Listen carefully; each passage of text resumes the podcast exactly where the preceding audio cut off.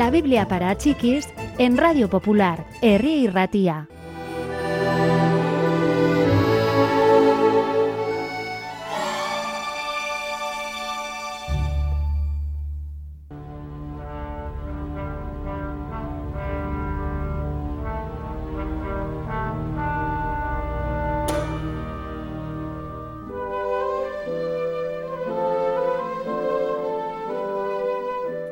Las multitudes que habían compartido los panes y los peces estaban deseosas de encontrar a Jesús.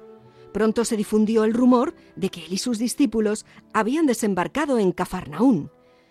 Todos los que pudieron se apresuraron a ir para allí y se apretujaron en la sinagoga donde se esperaba que Jesús predicara. Jesús suspiró cuando vio cuántos habían acudido. Sospecho que la única razón por la que queréis encontraros conmigo es porque os he dado de comer. No creo que entendáis mi mensaje cometéis un error al pasar vuestra vida trabajando por el pan ordinario que se acaba. Trabajad por el pan que da la vida eterna. Está bien, le dijeron. Dinos, dinos qué quiere Dios que hagamos. Creed en aquel que Él ha enviado, respondió Jesús con sencillez. Entonces, ponnoslo fácil, muéstranos otro milagro. En tiempos de Moisés, Dios dio a nuestro pueblo el maná. Lo llamaron pan del cielo. Queremos algo parecido. Vamos, tú puedes hacerlo, ¿o no? El verdadero pan que da Dios no es el maná, explicó Jesús.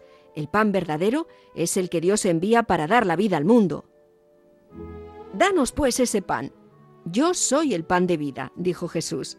Los que vienen a mí nunca tendrán hambre ni sed. Yo recibiré a todo aquel que venga, y todos podrán estar seguros de poseer la vida eterna. Nada de lo que dices tiene sentido, le refunfuñaron. Eres el hijo de José, conocemos a tus padres, tú no has venido del cielo. Muchos de ellos se fueron, ya no querían seguir a Jesús.